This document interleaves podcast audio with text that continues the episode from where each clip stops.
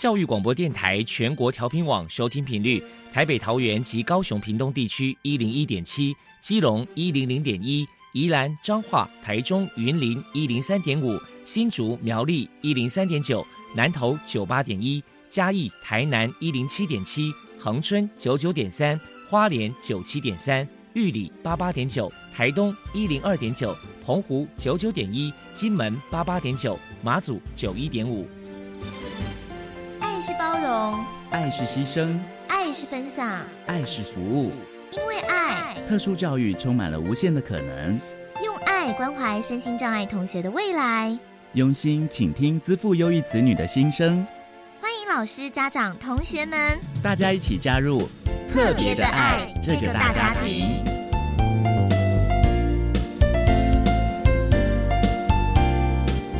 本节目由教育部学生事务及特殊教育司指导，国立教育广播电台监制。欢迎收听。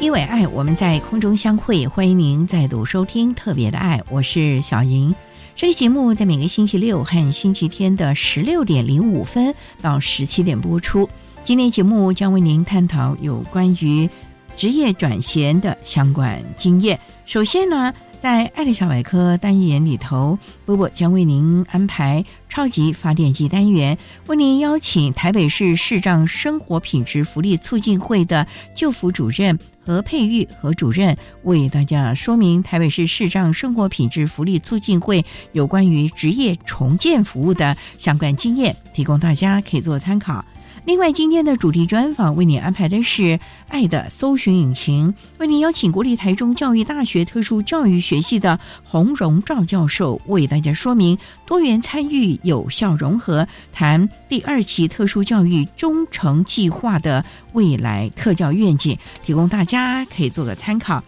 节目最后为你安排的是《爱的加油站》，为您邀请高雄市立中正高工的。戴伟仪职业辅导员为大家加油打气喽！好，那么开始为您进行今天特别的爱的第一部分，由波波为大家安排超级发电机单元。超级发电机，亲爱的家长朋友，您知道有哪些地方可以整合孩子该享有的权利与资源吗？不论你在哪里，快到发电机的保护网里，特殊教育往往相连，紧紧照顾你。一同关心身心障碍孩子的成长。Hello，大家好，我是 Bobo。今天的超级发电机，我们特别邀请到台北市视障生活品质福利促进会的救辅主任何佩玉小姐来跟大家介绍一下职业重建的相关服务。首先，我们先请主任来谈一谈台北市视障生活品质福利促进会提供给身障朋友哪一些职业重建的服务呢？因为主要是我们是承接台北市府劳动力重建运用处的方案，所以目前的职业重建服务这一块呢，都是针对全障比的部分。那全障比包含您刚提到的就业服务的部分，那再就是职业训练的部分，再就是后端的让他们稳定在工作职场上的后续服务这一块，是都有在执行的。哎，那不晓得可能承接这样的服务大概有多久的时间了呢？就应该是说协会是八十八年成立的，那。实际上承接这个业务应该是九十三年，就是九十三年的时候，是是 OK，所以说承接到现在其实也蛮多年的了耶。是是是，那可能早期可能是以视障朋友为主，但是后来就是因为业务扩大，变成是说可能就是全障别都可以接受这样的一个服务项目就对了。没错，对。那想再请教一下何主任，就是说想必这边就是要鼓励身障朋友就业嘛？那想请问一下，你们这边都有提供哪些就业服务，还有一些职训的课程呢？目前其实就业服务的部分，就是看个案来的需求落在哪里。例如他想要找什么样的工作，那我们可能先跟他物谈，了解他的技能或者他的知识到哪里。那同时也跟他评估他的目前自己的能力，以及他可能符合市场上的需求，或是有中间有什么差异的部分，那部分会帮他们做一个等于做一个连接，做一个衔接。那职业训练部分，目前我们是针对其他障别，就是综合障别的部分，有一个随到随训的部分，它的内容有包含餐饮啦，有包含 seven 这样子的合作，直接找 seven 的雇主当讲师训练他们。训练完，如果学员这边受训都没有问题，就可以直接安排适合的工作。等于是透过像是这个餐饮，还有像是这个便利商店的一些这种职训课程呢，然后让他们学会一些职业上面的一些技能。技能对。想问一下，就是主任，就是说，因为为了要推广身上朋友就业嘛，我们不晓得说过去我们举办哪些活动呢？应该是九十四年左右，我们有跟四个单位有合作就业博览会。之后我们都是陆续会到一些就业博览会去宣导这样的相关事宜，或是去大专院校去宣导这样。等于就是前进校园去做一些推广就对了。是是好，那再来可能也想请教一下主任，因为想必有接触到各种这样别的身障朋友嘛，那想要请教你，就是说，哎，不论是接受像是职业训练或者是就业协助，到底身障朋友他本身自己要保持什么样一个正确的心态？那另外，如果是家长这个部分又要该注意哪些事情呢？身心障碍就业其实就跟我们一般的就业的状况其实是一样的。应该是说，我自己在认定身心障碍者这一块就业，其实我没有特别是针对身心障碍者的这一块，因为我们还是把它当做是一般，就是像我们平常人在找工作这样。那一样，我们会先了解他目前具备的技能以及他期待的工作内容。那我们就会跟他分析他的这个就业市场，你的心态准备好。像我们有很多人出去工作的时候，我们自己的心情可能都没有准备好，就是就业的态度、就业的准备度这个部分。如果当你们这个就是你的态度跟你的技能都具备了之后，我们就可以帮你找到适合的工作。那其实透过呃这通系统出去有一个优势，就是当我们跟就业市场有落差的时候，职业重建这一块系统是可以。帮两边的落差达到一个平衡。那再来就是家长的态度的部分，其实我们都可以理解，多数的家长希望孩子可以在比较包容的环境底下工作。那其实多数的家长其实都非常愿意沟通，也愿意配合这些状态。那我觉得家长的态度只要是落在彼此信任的关系里面，我觉得那个合作起来都是没有问题。好，谢谢主任。接下来也想请教一下主任，因为想必说您可能在推广身障朋友就业这一块也是有很多年的一个经验，您自己谈一谈，就是说目前可能身障朋友在就业上遇到最大的困境是什么？有哪些地方可能是可以去改进的呢？我觉得以目前的工作状况来讲，就是它比较可能有一个现象，就是不知道主持人这边有没有印象说，哎，可能某一些特定身心障碍者，他可能只特定做某一些工作，哦，对，例如说可能对是这样，只能当这个按摩师之类的，对，然后或是说只能做像我们提到的超商，嗯或是厨房，或是洗碗、清洁等等部分。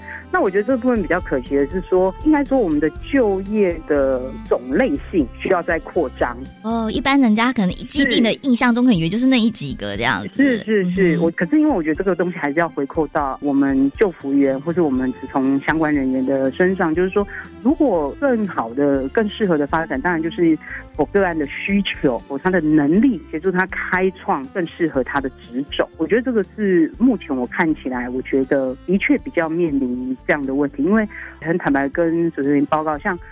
我们在推清洁的某一个工作，其实难度就比较高。那主要是因为可能多数的家长或是生长者对清洁这个印象，可能就觉得说，哎，这个好像讲出去不是很好听的工作。哦，可能觉得这个好像不太好听这是样。是是，所以像超商就很多人喜欢啊，因为看起来好像在一个不错的环境里面，嗯然后环境又很干净，然后就是补货啦、结账啦这样子的工作。那相对性有像这样的工作接受度就非常高，所以我们的确还是有职业种类的问题。等于是身障朋友这个职种可能必须要再扩大一些，就对是了。是。嗯哼，好，谢谢主任。那主任不晓得最后可能针对职业重建服务这个部分，您可能还有什么样的话想传达呢？其实应该是说，我觉得我们可以做的就是不断的宣导，不断的让更多人接受身心障碍的这一块。因为我觉得台湾其实面临一个比较大的问题，就是我们多数的人对声音障碍这一块的认知有限，认知有限。就是像其实我自己还没有做这一份工作的时候，其实我的确没有机会接触身心障碍。我觉得这个是宣导的力道可能可以再加强一点，就是让更多人了解身心障碍者，而不是像说，哎，可能看到身心障碍只知道要帮助，但是我们可能不了解他整个的过程跟他整个的一个状况，那只是透过一个哦，我可能帮助帮助，可是人的帮助其实他不会一直长远下去。他其实必须要透过当体的呃专业的训练，让他们回归到跟我们一般人一样，跟我们一起共存的一个状态。嗯哼，所以也透过这个职业重建，也让他们获得一些职业技能上面，就是获得一个像是那种生存的一个能力就对了。是是是。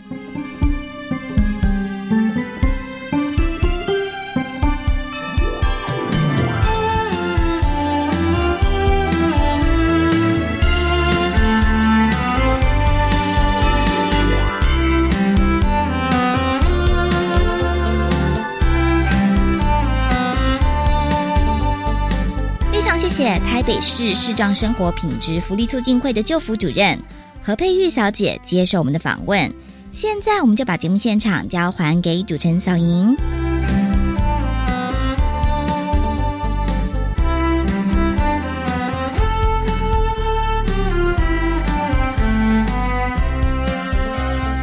谢谢台北市市长生活品质福利促进会的何佩瑜主任以及波波为大家介绍了职业重建的相关经验，提供大家可以做参考。您现在所收听的节目是国立教育广播电台特别的爱，这个节目在每个星期六和星期天的十六点零五分到十七点播出。接下来为您进行今天的主题专访。今天的主题专访为您安排的是《爱的搜寻引擎》，为您邀请国立台中教育大学特殊教育学系的洪荣照教授为大家说明多元参与、有效融合，谈第二期特殊教育忠诚计划的未来特教愿景，提供大家可以做参考喽。好，那么开始为您进行今天特别爱的主题专访，《爱的搜寻引擎》。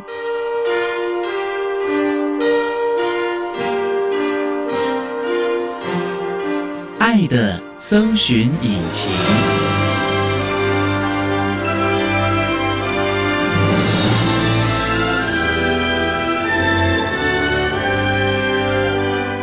今天为大家邀请国立台中教育大学特殊教育学系的教授洪荣照洪教授，教授您好，主持人好，各位听众大家好。今天啊，特别邀请教授为大家说明多元参与、有效融合，谈第二期特殊教育忠诚计划一百一十二到一百一十七学年度特教的愿景。首先啊，要请洪教授为大家来说明所谓的第二期特殊教育忠诚计划，表示说之前有第一期喽。是的，之前的第一期计划。是从一零七到一一一，通常都是五年为一期了，是不是？是的，是五年一期，五年一期才能够从中不断的修正，是不是？因为行政院那边规定，就是中程计划都是五年一期。想请教，当初怎么会有这样的一个缘起啊？因为我们发觉特殊教育其实，在台湾也越来越进步喽。是的，台湾的特殊教育经过非常多前辈及政府。民间大家一起努力，大家也可以看得到持续的在发展进步。那我们需要有更前瞻性的看法，有全面性的作为，所以需要有一个国家级的忠诚计划。那这个国家级的忠诚计划是高中以下的教育阶段的孩子喽？不是，还包含大专，还有大专呢。从大专到中学到学前的特殊教育，是的。哇，这是一条龙喽。那也想请教教授，那他针对的目标学生是只有身心障碍的呢，还是也包括了资优了？这个部分都包括进来，因为台湾的特殊教育是包含身心障碍及支付优异这两块是不同的特殊教育的施行的方法喽，是一样的，很多的体制运作上有很多一样的地方，包括政府的主管机关，包括学校的主管。还有运作方式，好多人过往的印象总觉得身心障碍的特教生啊，需要帮忙啊，或者是相关的资源要比较多。那资赋优异的已经天赋异禀了，给一点资讯，他们就可以自由发挥。不用花太多的时间，或者是等等的耶，好像很多人就会认为，哎，资优好像比较偏重于特殊教育当中的身心障碍学生呢。孔子也讲过嘛，“得天下英才而教之，一乐也。”很多资优的人才啊，如果没有被好好的培育，是对国家、社会甚至全球的大的损失。所以，我们也是在这里面呢，也特别重视资优教育。那这一期的中等计划，我们要增加了一些，比如说偏远。偏乡，还有文化疏异、社经地位不利这些资优孩子，我们也尽量的发掘跟一些协助的规划。对，更是多面向的提供这些孩子相关的资源，千万不要遗漏了需要帮助或者是需要提升的孩子们了。是的，这一次的特教法修法特别提到，对文化疏异、特殊族群或者是社会经济不利的孩子家庭啊，都有加强做一些发掘跟做一些辅导。那也想请教，那这个案子啊，算是教授您在主持，配合的单位除了教育部。各县市的教育局处都要协助吗？这个计划主要是教育部的特殊教育中层计划，其中涵盖的单位包含教育部的学生事务及特殊教育司为主轴，那也会涉及到部内部分的单位，以及国民级学前教育署，还有包括少数的案子跟体育署跟国教院都有关联。县市政府呢，有一些是也需要一起来承办跟协办的，可以说是跨部会的合作了。倒没有跨到部会，但是部里面倒是跨了很多个单位，包括师资培育及艺术教育师，以及国际及两岸教育师，以及国家教育研究院，这几个都是需要配合一起推动的。牵涉面蛮广的，大家都各自执思协助或者是注意的部分的咯。我们第二期的中程计划，把原来国教署推动的几个五年计划也纳进来，所以是整体性的来思考。本来学特斯也有在处理一些案子。增加最多的应该就是融合教育，在最近的思潮、CRPD 以及两次的国家报告跟国际审查委员会的意见，那也收集了非常多座谈会的意见呢，也收集了很多国内外的相关研究文献，来形成我们这一次中程计划的主轴。非常重要的啊！好，那我们稍待啊，再请国立台中教育大学特殊教育学系的教授洪荣赵洪教授，再为大家介绍第二期特殊教育中程计划的未来特教愿景喽。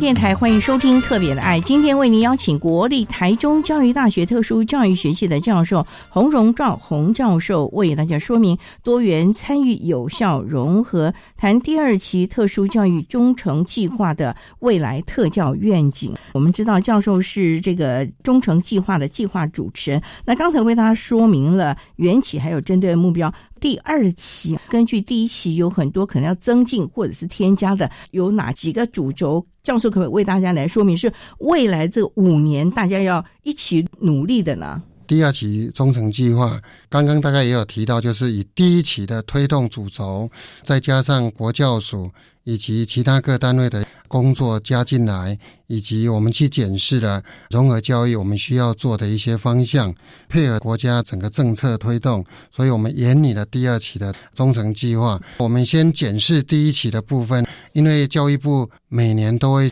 收集逐年第一期实施的成果，做了。资料，那我们呢？内部做过多次的研讨，哪些工作需要继续延续，哪些需要精进，哪些需要开创？我们在收集的过程当中呢，也找到了包括专家学者、民间团体代表、教师团体代表以及家长。共同来参与，那当然主轴是以专家学者跟政府官员，我们去检视我们推动状况。那在整个主轴的确定呢，我们先广泛性的收集资料之后，列了两百多项，然后这两百多项里面，经过密集的讨论，有一些可以合并，那有一些可以调整做法。之后呢，也跟县市还有跟各个私处做过一些协商，包括工作的分配、推动的情形哈，包括有没有符合法规上的要求，以及是不是有达到。希望达到的融合教育的一个目标，当然这个都是渐进式的一个处理方式。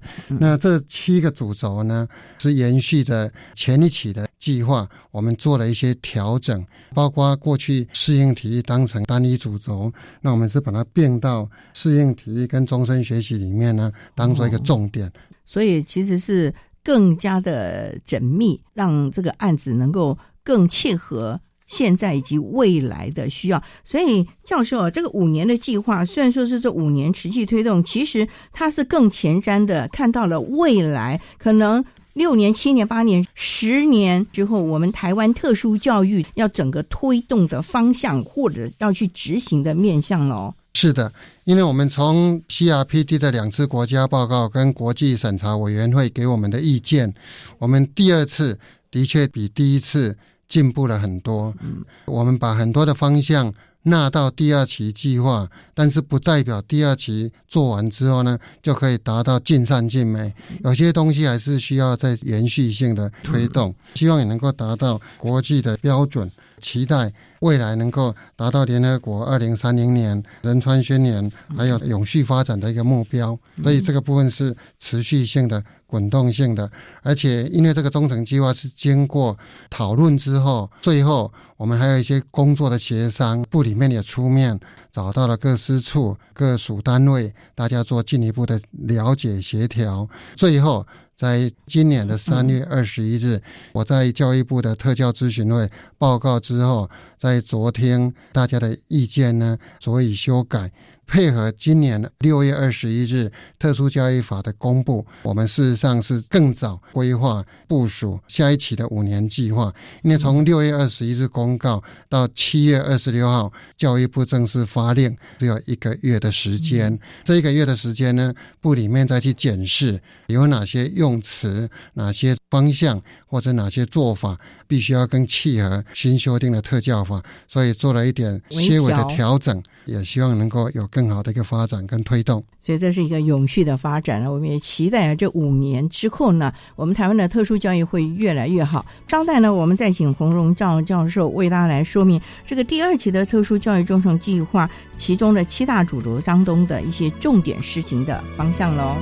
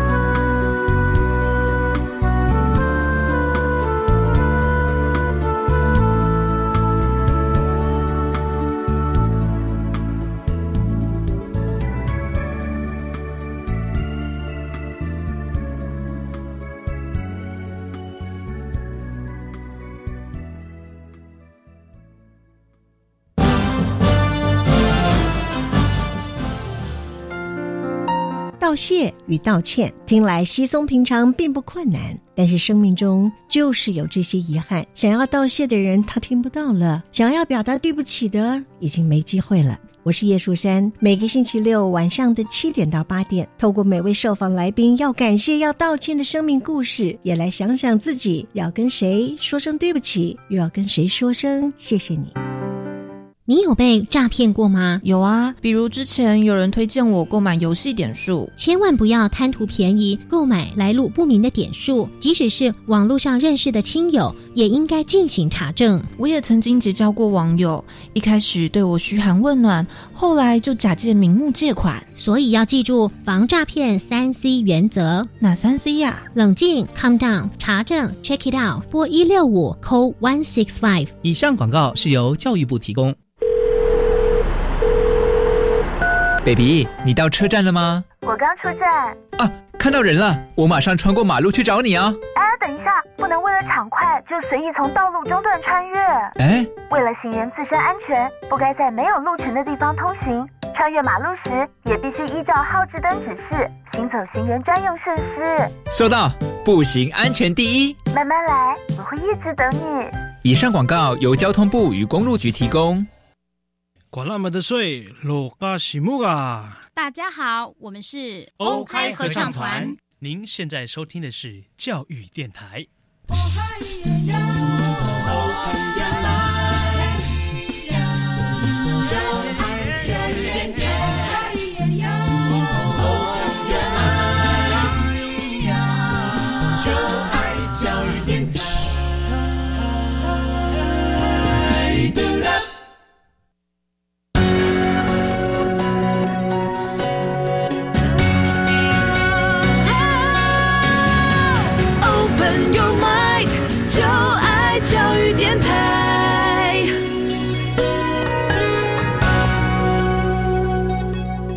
电台欢迎收听《特别的爱》，今天为您邀请国立台中教育大学特殊教育学系的教授洪荣壮洪教授为大家说明多元参与、有效融合，谈第二期特殊教育中程计划一百一十二到一百一十七学年度未来特教的愿景。我们知道洪教授是这个特殊教育第二期中程计划的计划主持人呢。刚才在节目的第一部分，教授已经说明了第二期的重点以及注意的目标。那我们想针对第二期七大主轴啊，其中有一项就是推动融合教育这个部分。融合教育也是我们近几年来啊，根据国际的趋势啊，在各教育阶段一直都在推动的这部分。教授在第二期当中会有些什么更落实的做法呢？因为这个就牵涉到了普教的老师跟特教老师还有专谈，大家一起协同教学喽。我们的特殊教育法在六月二十一日公告以后，有非常多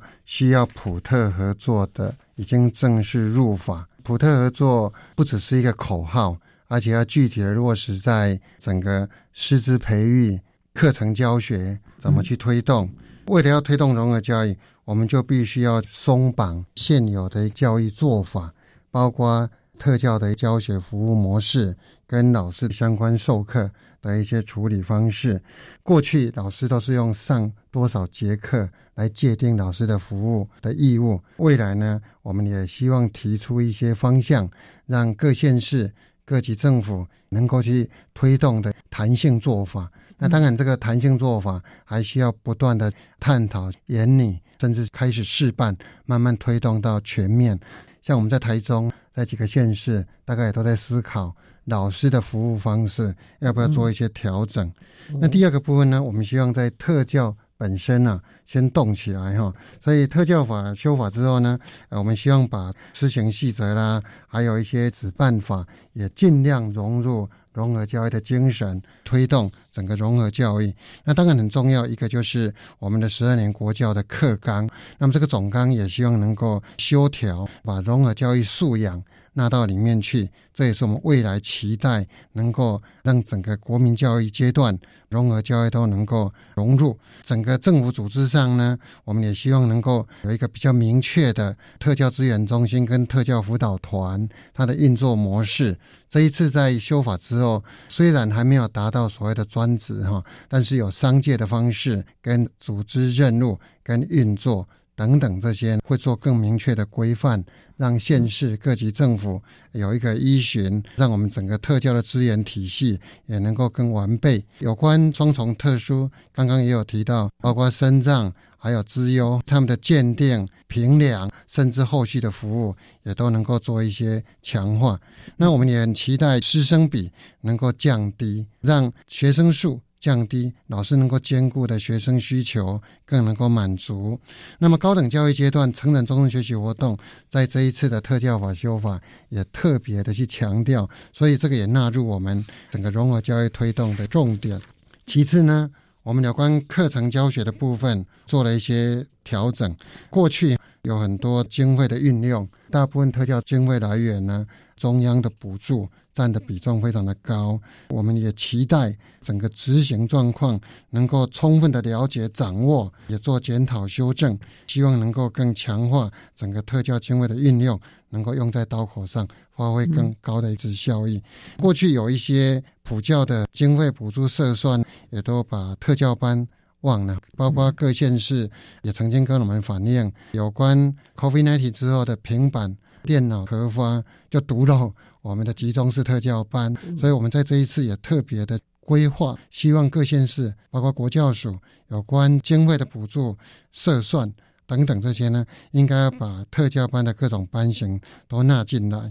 那有关法规的部分，我们也觉得只有特教法在谈特殊教育，可能普通教育这边呢仍然没有办法特别去关照，所以国教署这边也委托我检讨高级中等教育法。国民教育法、幼儿教育及照顾法相关规定有没有符合 CRPD 跟融合教育的精神？那因为最近国教法跟特教法刚修订通过，所以很多执法也都在办理，所以这些相关的法规会去做进一步的检视。那另外呢，我们融合教育推动也非常期待集中式特教班、特教学校。的孩子能够有机会在普通班学习，所以新的特教法就有强调，特殊教育应该要办理区域特殊教育资源中心，协助区域特殊教育学生的社会融合。更能够发挥特教学的影响力，而不是只有让学生在学校里面上课，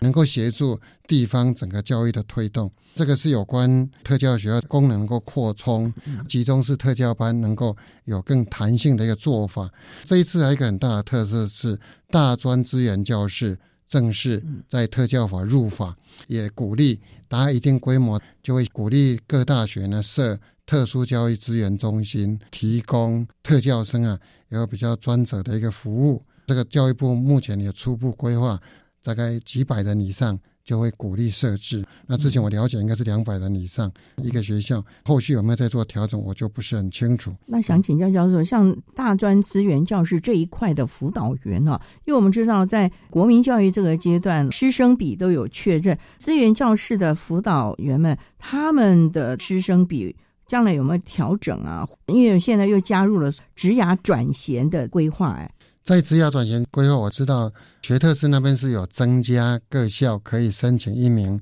职涯转型的辅导员。那么，因为在大专阶段，我们是用 ISP 啦，个别化支持计划，所以重点已经不在学生的补救教学，而是提供他的支持服务。跟陈如主持人所讲的整个生涯转型计划，生涯转型计划会更扩充到刚入学之后就要做一些完整的规划，不是我们传统想到的最后毕业那一年呢再来思考他要怎么去转型到业界。或者是做升学的部分，所以这个部分大专部分也做了一些调整，而且也会有一些相关服务的作为跟参考手册。嗯，应该未来可期待的就是更有详细的一个规范。嗯，那目前的那个人数比例，我了解是达一定人数。大概就会给辅导员最多，我知道好像目前是给到四位，然后再增加一位职业辅导人员。未来会不会再调整？那学特斯那边会有一个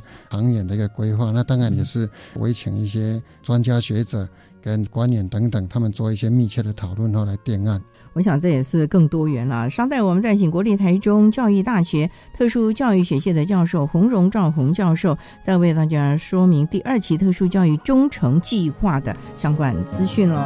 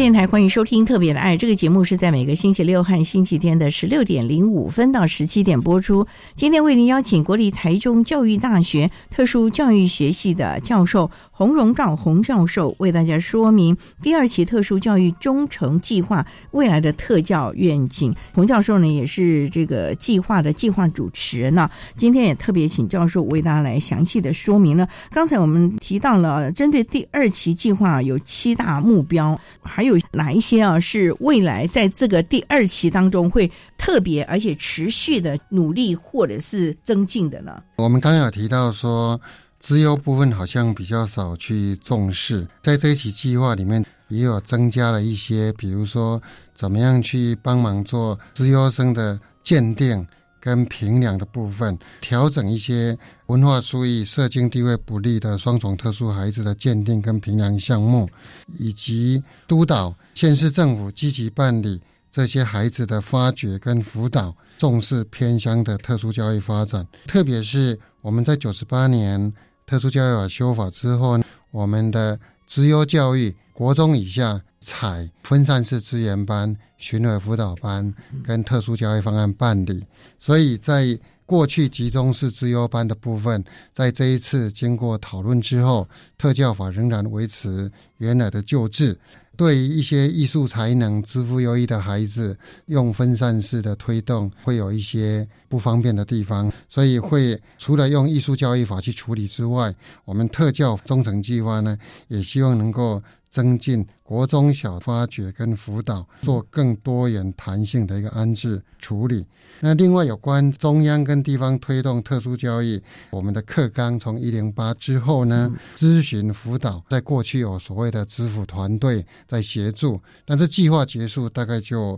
没有继续去推动，所以我们这个计划也期待。国教署跟县市政府能够持续的有一些新课纲推动之后的咨询辅导机制，跟他的服务流程，还有他的辅导团也都能够加进来。另外，各种课程教材的交流平台，也希望能够持续去建制，因为特教的课程教材其实都要持续的研发。跟精进，所以这个交流平台建制之后呢，希望能够提供老师们更便捷的参考。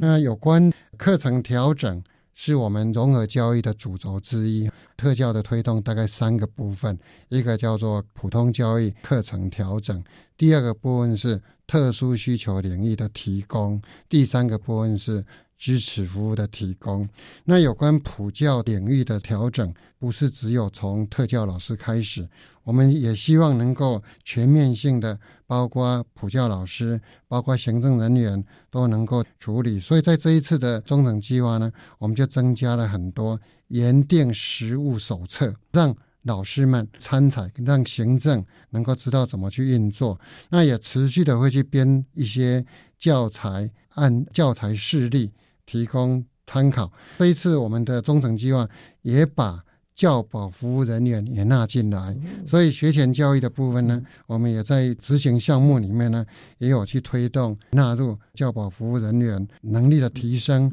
那也希望特教能够全面的落实到学前。那有关于技术型高中这一块啊，也就是过去综合职能科的职业辅导员这一块，有没有加入这个计划当中？因为这对不会继续升学大专校院的孩子，这一块是很重要的一个生涯规划。哎，啊，因为我有参与了哈，就是我们的技术型高中，它的十五个群呢是一般的学生，那第十六个群叫做服务群，是提供给特教生使用的。那如果特教孩子就读一般的十五个群，那我们就会从课程调整、评量调整、支持服务去做一些协助。如果他就读服务群，不会只有一个综合职能科，现在增加了很多的科，包括餐饮服务科、门市服务科、汽车美容服务科、保健按摩服务科等等。这些科呢，大概就是抓两个技能领域模组。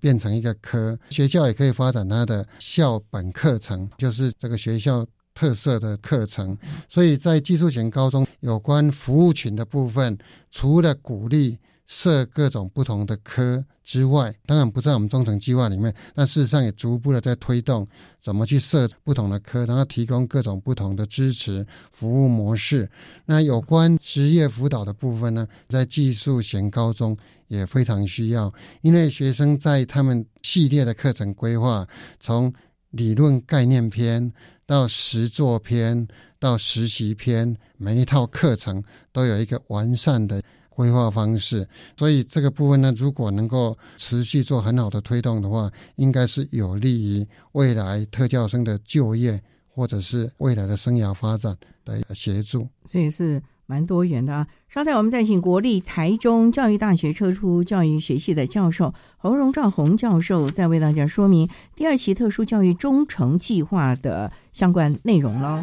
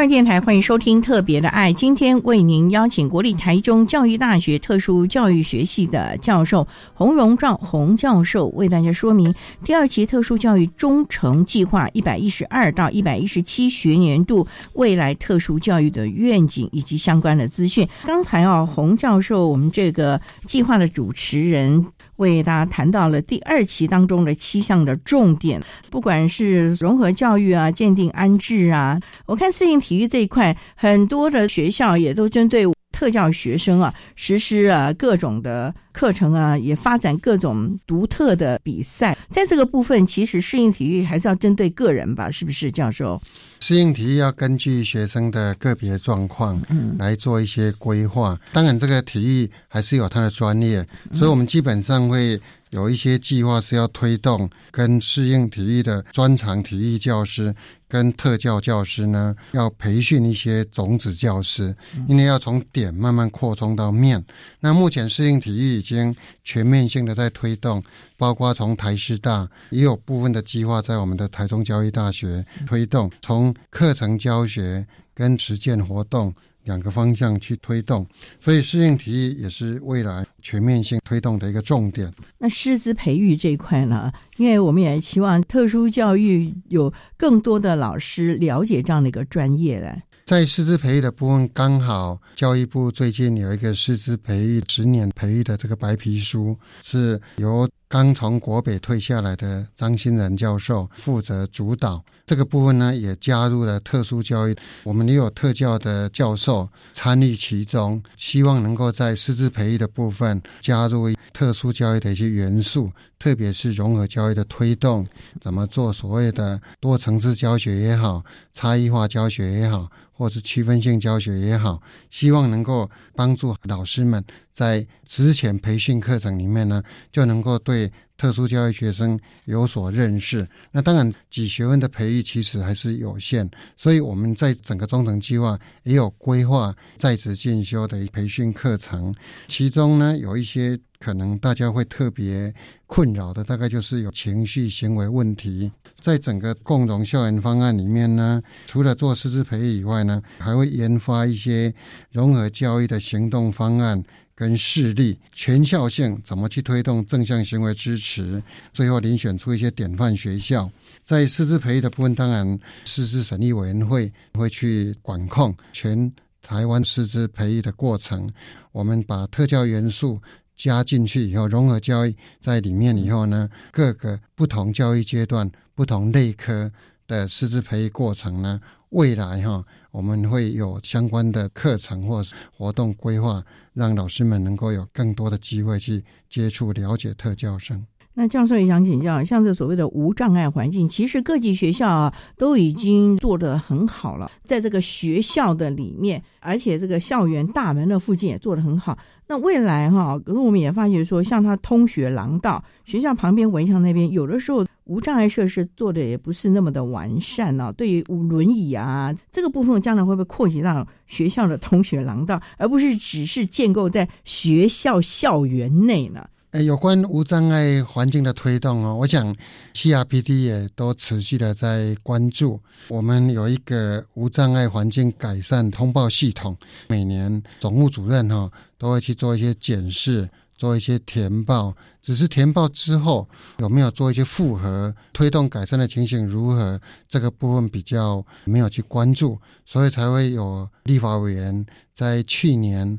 提出一些建议。因为我们的落实情形跟我们的通报情形事实上还有一点落差，所以在这一次的中层计划，我们希望能够有一些落实一些复核机制，让整个通报。跟推动能够完全做一些结合。那有关校园的无障碍里面，我们还希望有一些资讯的可及性，能够让身障者或身障学生清楚的知道有哪些校园的无障碍设施。至于校园外的廊道，包括马路等等，应该就不是我们教育单位可以去管理得到。但是我相信呢，不管是学生啊，就是一般障碍者在使用公共设施，包括公共空间。的无障碍，如果教育单位包括学校知道有这些问题的话，做适度的反应，应该也有助于未来无障碍空间的改善。那有关于这个生涯转型，我们现在看到啊，在大专校院这一块，教育部也特别有一个生涯转型的一个专案的助理啊。那在高中端，尤其技术高中这一块啊，也特别的着力职业的转型。这部分未来会不会也会特别的加强跟厂商企业的连接，或者是找到孩子能力和性向能够呼应的，而不是常常要换工作，造成了滚石不升台的那种感觉嘞？这个部分呢，的确我们在中层计划有特别提到转型的辅导系统哈，我们会去检讨跟精进高中阶段增障学生职业技能相关的课程内容，然后去落实生涯转型的规划，来强化学生们的转型，完善他们的一个生涯转型跟辅导机制。那这里面也会跟职业教育学校、职训单位。民间团体做一些合作，那也希望能够落实跨部会的职业评量跟辅导、职务再设计、产学合作、企业合作等等。那这个部分就由中央教育部跟国教署、县市政府劳政单位呢一起来协办。共同推动建立跨部会的一个转型的行政支持网络，也是我们这一期中程计划的重点。也希望能够争取到跨部会合作，强化学生的就业辅导。其实也应该去检讨我们的升障生他们在不同教育阶段的职涯转型规划这个部分呢，能够再去落实，能够再去做评估。其实这项计划可以说是面面俱到，就带大家共同的来努力了啊！那我们今天啊也非常的谢谢国立台中教育大学特殊教育学系的教授洪荣照洪教授为大家说明了第二期特殊教育忠诚计划的相关的内容了。非常谢谢教授的说明，谢谢您教授，谢谢各位听众，谢谢。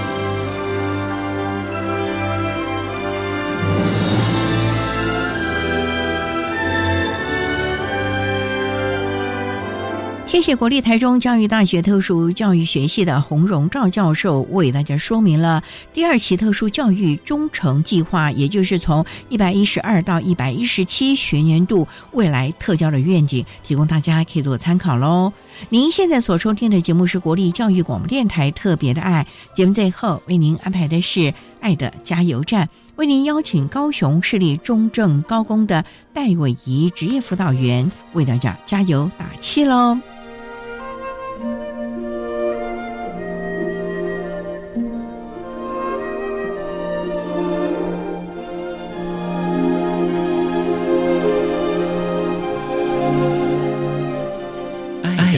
加油站。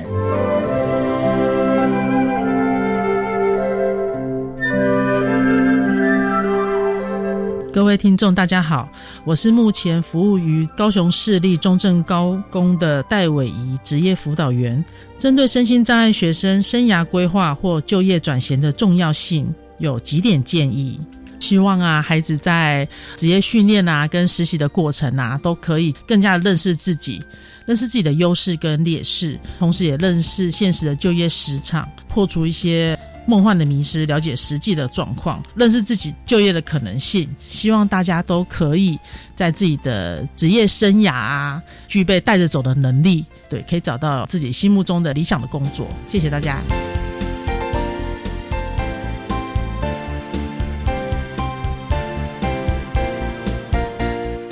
今天节目就为您进行到这儿了，感谢您的收听。在下个星期节目中，为你邀请获得一百一十一年教育部优良特殊教育人员荣耀的屏东县林落国民小学的高荣亨老师，为大家分享“想法改变一切”，谈国小教育阶段脑性麻痹学生教学的策略以及注意的事项，提供家长老师可以做个参考喽。感谢你的收听，也欢迎您在下个星期六十六点零五分再度收听。特别的爱，我们下周见了，拜拜。